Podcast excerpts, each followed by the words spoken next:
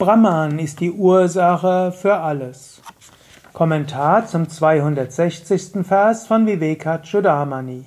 Shankara schreibt, das, was als die eine Wirklichkeit die Ursache für das Viele ist, was durch keine andere Ursache verursacht ist, verschieden von Ursache und Wirkung aus sich selbst existierend, das ist Brahman, die höchste Wirklichkeit. Tattvamasi, das bist du. Meditiere darüber in der Tiefe deines Wesens. Inzwischen kennst du diesen Refrain. Brahma Tattvamasi Bhavayatmani. Du kannst dir das auch immer wieder sagen. Brahma Tattvamasi. Das, dieses Brahman, das bist du.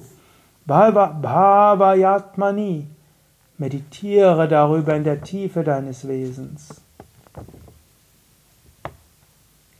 Mach das heute wieder und wieder. Immer wieder sage dir Brahma Tattvamasi. Wenn du irgendwo sagst, ich kann nicht und es geht nicht weiter, sage dir Brahma Tattvamasi. Das bist du. Brahman, das Unendliche. Ist nicht, ich bin dumm, ich bin klein, ich bin zu groß, ich bin zu dick, keiner mag mich oder was kann ich tun, dass mich andere mögen. Sage Brahma Tattvamasi. Du bist Brahman, das Unendliche, das Ewige. Und dann sagt er hier, Bhavaya, Bhavayatmani. Verankere dich mit vollem Gefühl in der Tiefe deiner Seele. Dieses Bhavayatmani kann man ja unterschiedlich übersetzen. Oft wird übersetzt, meditiere darüber in dir selbst. Oder auch Bhava, dieses Gefühl, Atmani. Verankere das tief in dir selbst. Mit all deinem Bewusstsein, mit all deinem Sein, gehe in dieses Selbst hinein. Löse dich von allem anderen. Gehe heute oder morgen mit diesem Gefühl in die Welt. Brahma Tattvamasi. Brahman, das bist du, das bin ich. Brahman, das Unendliche. Und wann immer dein Geist dir irgendwas anderes erzählt, sage wieder Brahma Tattvamasi. Ich bin dieses Brahman oder sage zu dir selbst, du bist das, dieses Brahman. Und du bist Ekam, eins, Eva, nur ganz eins. Und dieses eine mag die Ursache sein für so vieles. In dieser Welt gibt es dieses und jenes zu erfahren. Ohne dich gäbe es nichts zu erfahren. Wenn du nicht da wärst, würdest du nichts erfahren. Und ohne dass Brahman da wäre, gäbe es keine Welt.